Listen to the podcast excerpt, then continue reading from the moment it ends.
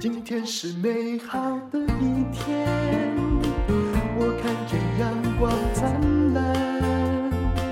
今天是快乐的一天，早上起床充满。欢迎收听人生实用商学院，今天请到了。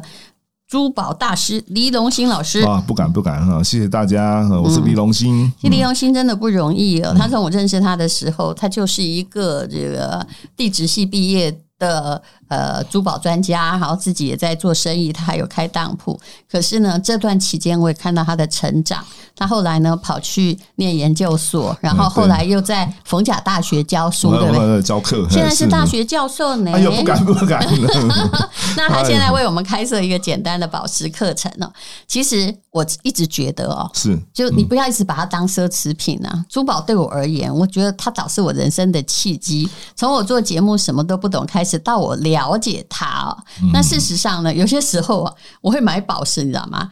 那戴久了，如果我发现更好的，我就把呃。我本来那个第二名的转卖给大家，的确是这样子，是不是？对。可是其实别人也赚钱了，因为宝石如果是比较好一点的宝石，产量不大，它一定是年年增值。这个好的宝石哈，它有很大的功能，很多了哈。那最重要的功能当然情感的交流啦，哈，然后还有研究。我觉得研究真的很重要，嗯、很多人喜欢因为宝石而研究啊，拓展了很多的知识。还有什么呢？藏钱。对，而且它是合法的节税嘛，就是说，如果你不要放保险箱的话，你传给小孩，是不是就往他手上一套？我觉得这是合法的呀。对，但是假如说你把它放在保险箱，然后又突然你没有交代的的盟主重招的话。那是要课税的哦。我知道，因为你们常常被去拿去检定，有没有？比如说，有人就是在保险箱放了一大堆鸡血石啦，那鉴定是真的假的？假的，我跟你讲，假的的话哈，国税局很伤心，然后子孙也很伤心。真的的话呢，啊，子孙是有点开心，但国税局更开心。那国税局开心的时候哈，他还不要这个东西，他要现金。所以就跟你征收，对，所以子孙他要拿拿这个去换钱，就很尴尬。可是你卖出去的时候，又未必能够。只要你急卖，我我觉得说，你说宝石会不会增值？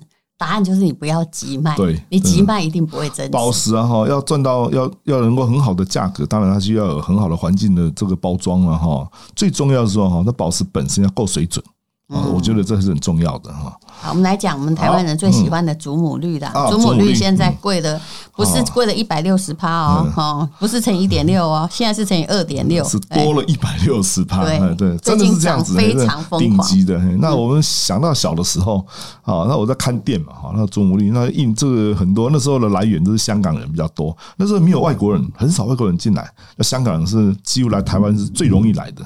他们也奇怪，我们的海关很容易就放他们过来，带很多珠宝过来卖。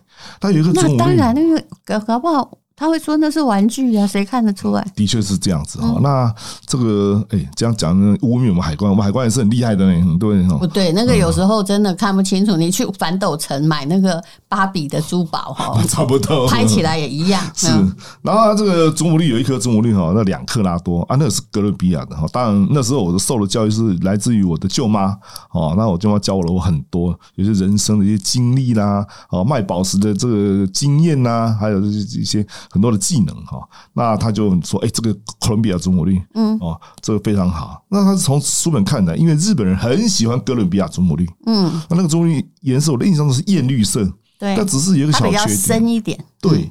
然后我们就把它摆在橱窗，哇，它摆的很贵啊。好，我记得那时候我们一般的三十倍的钻石哈，才六七千块而已，那个祖母绿要三十万呢。”那摆在那边，等于是我们最理想、最好的祖母绿。到后来哈，这摆着摆着，哎，这个不容易有人买嘛哈。然后那钻石也不也不过一克拉钻石，也不过十五六万就买到了。哇！结果发现哈，那个祖母绿哈有灌很明显的油。焦油，就因为是橱窗哦，这种灯光照射，就油就慢慢的蒸发掉了。嗯，它蒸发掉了，哇，跟一个小山沟一样。啊，哐哐，我我问了金哥，哎呀，这边啊，小山沟什么？里面就出现像悬崖峭壁，有个空洞，小小的裂痕。对，小裂痕还好啊，祖母绿本来就小裂痕，就是说，因为它在桌面上，啊，看得蛮清楚的。啊，我就说，哇，这很麻烦呢。嗯，后来就什么怎么样？我说，不然哈，我说尝试着滴什么油来试看看。嗯，或者滴些卡油。好，那个机油那机油看起来那黄色的油，透明油还是看得到。嗯，后来滴来滴去啊，哈，婴儿油试试试来试去，什么最好用？什么？绿油精。可 是这是不合法的，对不对？有色油不合法，无色油合法。那绿油精就滴下去，你说，哎，看不到了，他看不到。但是，这个老实讲，是我们买货的一个很重大的错误。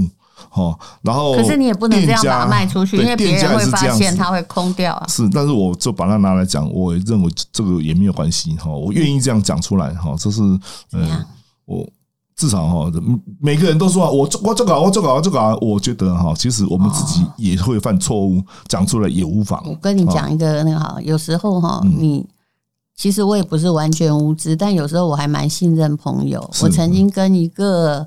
呃，也是珠宝专家，所以我就说哈，你自己还是用科学实证精神去把它鉴定一下最重要。我就觉得说，我想大家是朋友，他应该不会骗我嘛。他就卖我一个五克拉多的钻石，李老师是这个了不起了，对不对？嗯，那我就想说，好吧，我就把积蓄呢就投一下，买那个五克拉多的。是后来呢去。就是你已经买了，对，但因为你会觉得是朋友卖你，应该很保险。他他是真的不敢卖你假的，对对。可是后来发现，就是你说的，里面有个大洞啊，嗯，但这就你你怎么还给人家？不能还呐，是。然后后来哈，就是有一个客人来，他来找他找这个祖母绿，嗯，我就老实的跟他讲，嗯，我说这个大的裂缝，嗯，好，但是呢，但是你可以滴绿油精吗？得到我老板的允许，呃，我们愿意照以前的价格。哦，因为我们自己也看错了，但但是他在找，因为那时候在台中市找不到一个祖母绿，什么两克拉，哥伦比亚的，以前是多少钱？两克拉没有很大呀，三十万呢，嗯，三十万。然后他他愿意，那我我舅妈说啊，不然好，那得抓撩几倍，嗯，然后就给他开二十八万，我印象是二十八万。后来哈，那个那个客人哈，还真的想买了哈，说一句话了，二十万多，舅妈说不行，差太多了。可是有时候该。断舍离还是要断舍离，你有没有觉得？我舅妈的人哦就是这样的雄才大略，他觉得他敢亏，我就亏给你；你敢要，我就给你，因为自己看错了嘛。而且自己看的越看越那个心里不舒服。他是没有不舒服，他只是觉得哈，那那家己稳掉。我们就要承受这个惩罚。其实我跟你说，我觉得这是做珠宝生意的一个很重要原则。不行的话，哈，还是要脱手。否则，我看到很多珠宝商，因为我们两个人都帮人家处理过很多的货物嘛。对对对，这明明现在还卖不出去，你才坚持着本钱干嘛？很重要。你是怎样要？我觉得我们不能够把我们买错的东西带进去陪葬吧？是是。然后呢，他就要哈，就就说。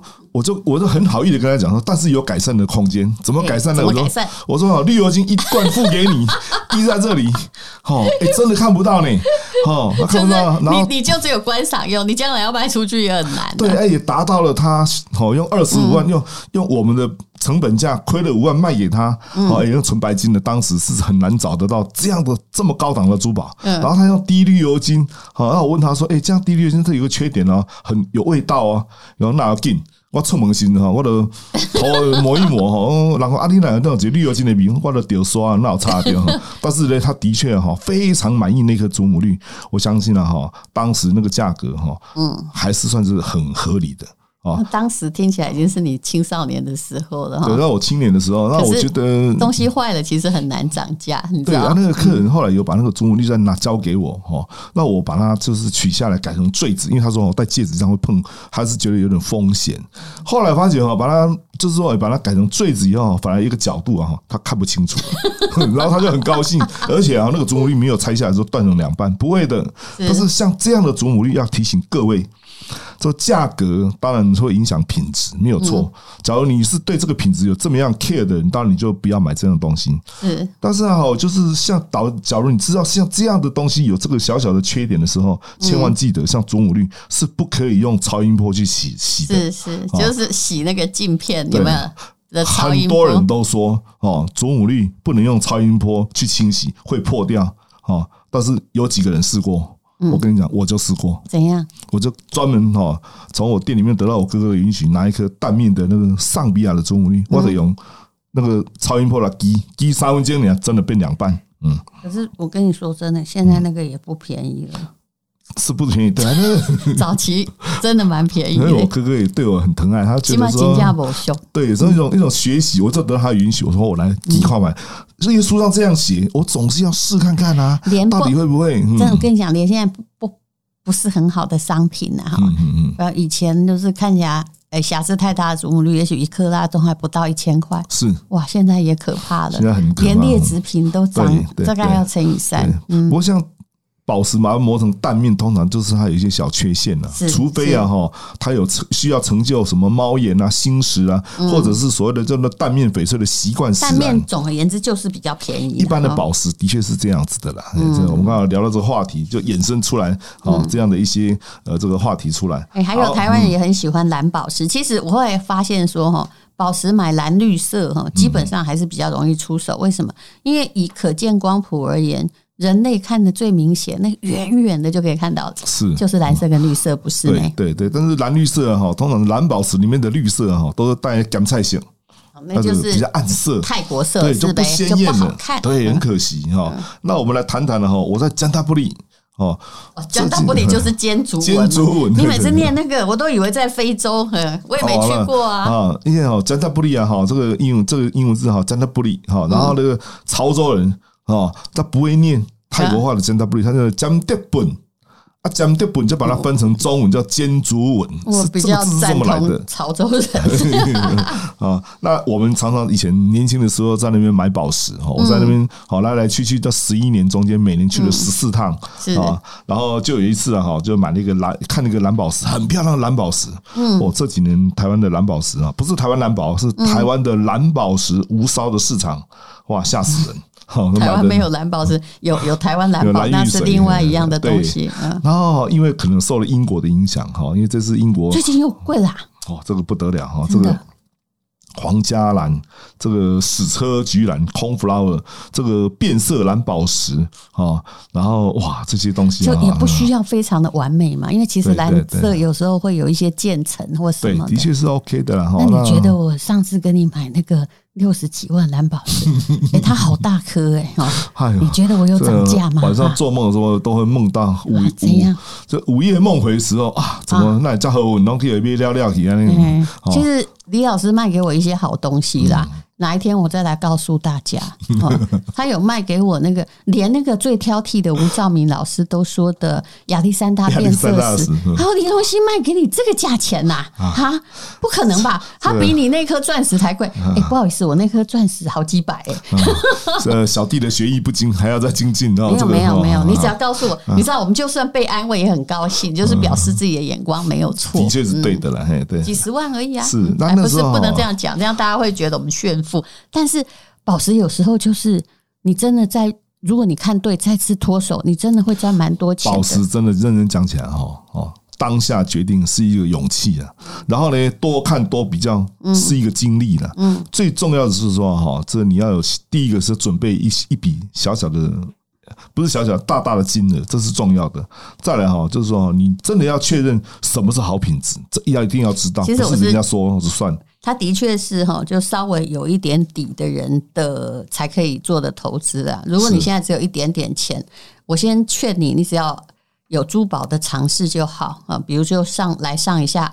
呃，黎龙兴老师的珠宝鉴定师的课程呢，就是你至少不会被骗，然后将来可能有一技之长嘛。对，否则哈，我还是劝你买 ETF，然后自己的房子赶快买，不要做这种白日梦。对，然后我们在泰国，因为泰国那时候这个宝石很多哈，就大家就找个斯里兰卡的蓝宝石。嗯，那那时候很流行，就是二度烧。说二度烧是好，说没有。其实老实讲，你要卖二度烧的蓝宝，可不可以？也可以。只是说你要老实跟客人讲。问题是讲了以后哈，它成交率是零啊，几乎不会成交哦。那我们在泰国买了一个蓝宝石，很看到一个蓝宝石很漂亮，嗯，它是什么天然的无色的蓝宝石，嗯，然后去二度烧的。哦，但你说它是属于 sapphire，可是它是没完全没有颜色，对。然后外面那一层蓝色就是镀上去的啊。就是薄薄的一层，对，包膜就薄薄，就是哈，就烧了一层。那时候看到哈，那内含物啊，就发觉哇，这内含物这么标准，这锡兰的，哇，这火光好好啊。然后呢，开出的价钱，我跟你讲，人就是这样子，哎，那是凭自信，哎，那时候假如说是哈，那种六克拉的错吗？对，当然是我自己的错。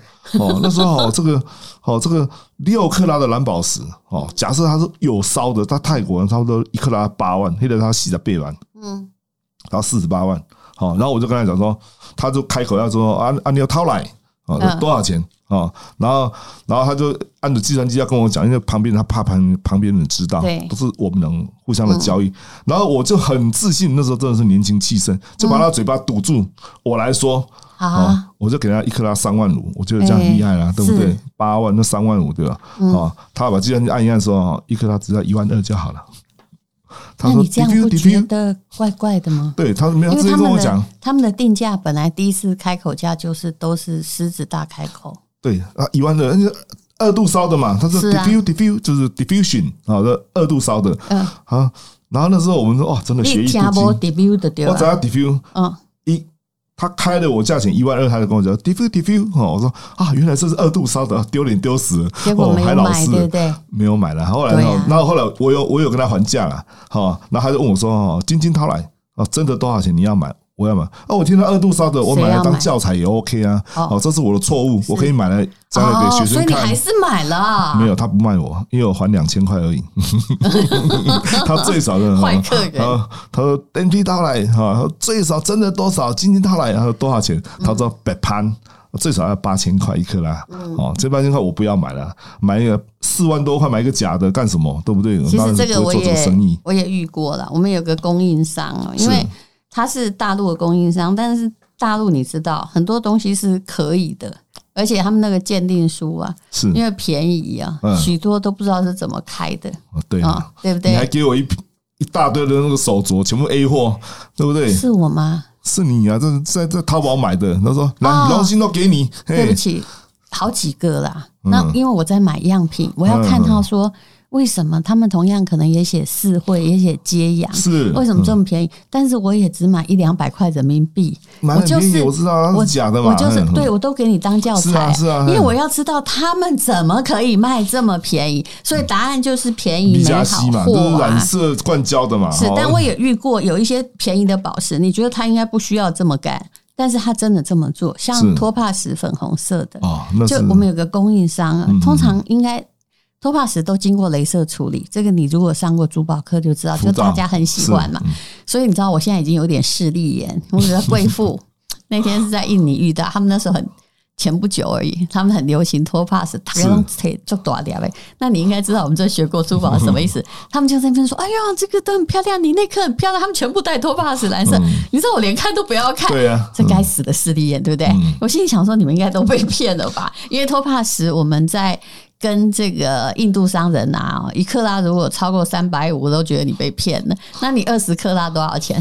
就几几千块钱，几千块啊！没人要啊！但他们可能买买五几十万，搞不好，因为他们是印尼贵妇，几千块他们不会带出来嘛。互相在赞美漂亮的时候，你就会发现说，哎。我的眼睛就顾左右而言他，我不想说出真相嘛。嗯、那那时候托帕石遇到，你知道粉红色比较稀有，对不对？我想说，哇，这家厂商怎么可以做到粉红的那么整齐？漂亮。嗯、结果我也是，我我我这个人充满了实验精神，我把它买回来，然后去做鉴定。我想说，怎么会镭镭射？镭射是 OK 的，哦，怎么会雷成这么美？是，会发现就是你刚刚讲的。包膜，但是 coating 的，对包膜的，因为我曾经包膜是不允许。我曾经买了一颗哈，故意把它敲破，我知道里面是白色的，我敲破，然后就一层薄薄的粉红色的膜在表面就可以看得出来，这样子。其实啊哈。可能很多同很多朋友了，同学讲习惯了哈，这不知道这个我们现在在聊什么话题？这个托帕石是一个很漂亮的宝石，那它的颜色最好的，好一般我们看到 对，一般的蓝色，我们一般的蓝色哈都是属于那种浮造过的，好，但是真正的这我们这种叫帝王托帕石，只产在巴西，就是那种咖啡色，对，它是那 imperial topaz，我们叫做帝王托帕石。那帝王托帕石的颜色最好的就是水蜜桃的颜色，就是粉色，淡淡的浓的。个粉变成淡淡的粉，然后再来什么呢？粉橘色，就是粉中带橘的哦，那是再来往下走。再来是什么？很多现在很普遍的，就是很浓的橙色，然后淡橙色，再来是无色的。最糟糕的就是所谓的，不是最糟糕了，最便宜的就是所谓的叫做浮躁过的蓝色，嗯，这样子。那中间还有一些什么，像香槟 Topaz，它是一种浮躁的，把它浮成咖啡色的系列。但是这些都还 OK 哦，这都是。大家允许，对，但是外面包膜的，对，现在因为很多人喜欢买那个水蜜桃色，那或者包水蜜桃鞋盒里，啊，当然那个就是属于那种小小的欺骗的行为，是不可以的。对，我看到的包的厉害，那是芭比红，我跟你讲，芭比粉，哦，那个太浓了。所以一个东西如果太讨好。然后价格有点便宜，我就拜托你要想一想，要小心呐！哎，对对对啊，那这个是我们的经历，就是在这个泰国哈，在加德布里买这个六克拉的蓝宝石哦。那很多人都希望买斯里兰卡的，我是衷心的建议各位了，您现在就是说，哪怕是买一克拉以上无烧的蓝宝石。其实它都是很值得投资的，只是呢，需要有国际的鉴定书来做后盾，我觉得比较保险。是啊，因为你的定位就是要投资。哎，在国外买就会很难呐，你就只能相信那个中间人，因为像老师这么厉害，他肉眼人家不讲你也看不出来。对，那个时候，嗯，我当时也是去斯里兰卡，那跟我一起去的也大概就是学珠宝的人，可是哎，他们就是。商家，哎，老师带去的商家不是你的哈，嗯哼，带去的商家，他就拿出一堆斯里兰卡的蓝宝石出来做比色，嗯，但是，嗯，他后来买回来之后，嗯哼，其实他说是无烧的嘛，因为台湾人都问是不是无烧，可是当场没有机器呀，没有办法，买回来都一度烧，对对对，因为他们就认为说，因为一度烧是被认可的，但是问题是哈，我刚刚还是跟一个一个同业在聊天而已哈，他说，但是长期看来。这所谓 nature 天然这个事情哈，嗯，是越来越不容易达到了，是啊，那所以说这个东西越来越少。当然，物以稀为贵是宝石的一个最大的引诱点了啊。所以说我们在买宝石的时候，要确认它是无烧的，它有国际的证书哦，有那种国际被认可的很有名的证书哦。然后呢，您可以呃很放心的去拥有它的话哈，其实在未来。期间，我不能说一定什么涨多少，但是一定会表现当时的货币价值，这是肯定的。所以一度烧其实还是有涨，有涨也是有涨的。但二度烧其实就是不太允许。但我一个朋友哈，他拿了一个很漂亮、很漂亮的蓝宝石，皇家蓝，嗯，啊，他去苏富比，啊，嗯，他就认识说想要去那边拍卖，所以我一听到说有烧，马上就啊，这连谈都不要谈。就还你就，他连谈都不谈了。就是他们要的还是非整形美女。你再你再便宜，他说我已经降到我的成本以下，我想要这边脱手。他说哦，实话讲，老师，我是想去卖一个名声而已啦。所以你要紧我干了啊，结果去了，人家一听到有烧，直接拿给他。No，对，这就是时代的潮流了。当然，如果你无烧长得很丑，那也是没有什么用，没有意思。嘿，对。可是，所以你就未曾知道说。你上珠宝课程要了解无烧、一度烧、二度烧到底它是怎么烧？嗯，对，那怎么回事？我们都会讲的一清二楚哈。对，那至少你有一个概念哈。以后你去珠宝店，对不对？人家还以为是内行的嘞，对不对？是啊，然后再来讲一下啦。好，我们再来谈谈。其实现在坊间的那些。手环有没有？哎，手环有有的是贵贵州玉最多啊，对不对？现在多了，贵州玉到底是什么东西？它不是翡翠哦，但是现在我在看到路边银楼，很多都拿贵州玉来当成手环卖，卖几千块。这种石英质的宝石，只是外观很像翡翠，因为你也知道，像翡翠手镯哈，它贵重于在说哈无瑕。嗯。完美，嗯，所以哈，这物以稀为贵，好大一颗原石拿来能切几个手环，不多嘛，对不对？所以他就呃，很多人就会找那个所谓叫做仿冒品，嗯，类似石，哦，嗯、那最多的哦，那可能就是比如说像，呃，我们可以找到那个呃，岫岫岩玉，嗯，它有那白点白点白点，很多人都以为哇，这是缅甸最好的，对不对？哈，嗯、这玛纳哈，这是木哪种的，就误会。嗯哦，那还有呢？它很透明，真的还蛮好看的。对，还真漂亮。对，他他把它取成叫洋洋，呃，叫什么叫晴水绿？哎，啊，看起来真的还不错。尤其哈那个老的，就把它抛光，嗯，哦，抛一抛，哇，真的蛮透的，哦，就觉得很不错。那尤其还有最近什么呢？还有什么？很多人喜欢买那个冰种的，嗯，啊，那冰种的手镯你也知道。真的要冰种玻璃种放光的，然后说起银的手镯。如果你没有几百万，我还真不相信你那是真的，啊、真的对不对？但虽然是几百万，也未必是真的啦。是啊，我曾经在广州，我一直认为那一只手镯，一直认为那一只手镯差不多两万人民币，应该会成交。嗯，他跟我讲，我这个刚刚卖掉，没有没有骗你，只是先摆一下而已。我三十万人民币卖掉了。我说惊觉说，哇，这个玻璃种的手镯现在暴涨成这样子。这是哪一年呢？也也已经有二十年以前的事情了。是是，因为就算是透明的，只要适合一些那种透明到起光地步，都是几百万的价格。对，现在不是开玩笑的哈。那。在缅甸常常有人哦，在缅甸哈，其实是一个，它虽然对台湾来讲很陌生，不过未来哈，我相信有很多的这种所谓的叫做呃珠宝缅甸团呐，或者去缅甸玩呐，缅甸还真的是一个不错的这个游旅游的国家。最近比较难，因为缅北诈骗集团很多人怕被割割掉肾这样子，所以比较麻烦，旅游就变少了。这比较真的比较少哈，不然很多的冒险家还有我们的同业喜欢到缅甸买什么买翡翠。买手镯，买什么？买宝石，真的是很不错的一个买买的买的地方哈。那我，我记得我是不是跟你去过缅甸？有啊，可是我们买回来的是真的呀。我们都是真的啊，因为是有老师在那里看，那个桌子差点压烂掉了。对，可是现在不要去哦。现在去的话哈，他们只要拿出宝石啊，或你拿出钱来，是是，就旁边会有人抢劫，对，很危险的哈。那那时候哈，我在缅甸的哈，有几件好，先讲两个哈，蛮好玩的事情。第一个，他一个手镯，这冰种的啊，冰种的。那时候我记得哈，第一次去的时候，我还真年轻的哈，应该到三十多岁哈。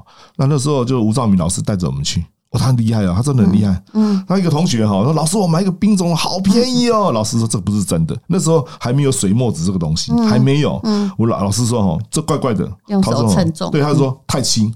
对，这所有的同学读过 FGA 的同学，哎，果然太轻，恍然大悟，哦，这老师才厉害，因为他比重不一样啊。所以好像这样好，我这个书读的多，还是真的是哈，知识就是力量，力量哈。是，然后再来就是哈，在那缅甸哈，除了这个以外呢，还要买什么？我在这个 Mogok Street 叫莫古街，嗯，只要各位有机会到缅甸去找那莫古街那种。那个蓝宝石的啊，路边就在卖宝石，很厉害哦哈。然后卖宝石怎么买呢？我告诉你哈，好，这这个右手的口袋，嗯，要放一个五十块的美金，嗯，左边的口袋再放一个五十块美金，一百块通通要收起来了哈。然后背后的口袋再放一个十块、二十块的这样子。好，那时候哈有一个这个二十克拉的蓝宝石星石。嗯，好，他开我多少钱？他开我两千块美金。嗯，好，那时候他们缅甸很对两千块美金呢，我给他还多少钱？我给他还五十块。嗯，啊，我说我只有剩五十而已，就从口袋拿出来。嗯，他说五十不行啊，他说那那那那不行。嗯，我说那不然待会有吃饭的钱，他们懂华语，因为很多人是是云南人。我说我待会有这边的五十块再拿过来，吃饭的钱再给你。好，一百块美金好了。嗯，他说老板，那后来还讲一句话，你口袋还有多少钱拿出来？他都很知道你的把戏，所以你也只共总共只放一百二嘛？对，他说一百二就成交了。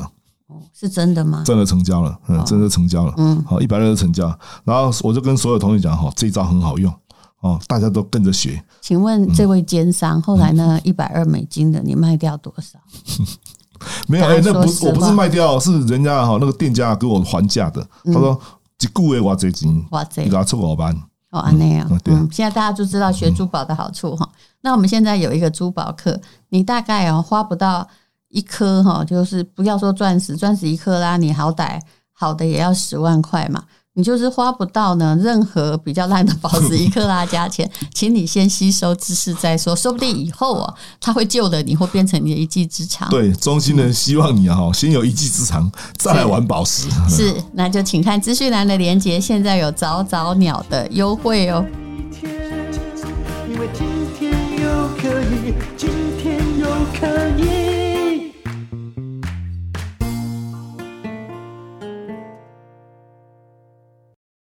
这是广告。黎龙兴老师跟我筹备了一年多的珠宝课，终于来了。我在干嘛呢？我只是因为主持《女人要有钱》，对珠宝业相当熟悉。我们也有珠宝平台，很知道从产地到餐桌到底要怎么样进行。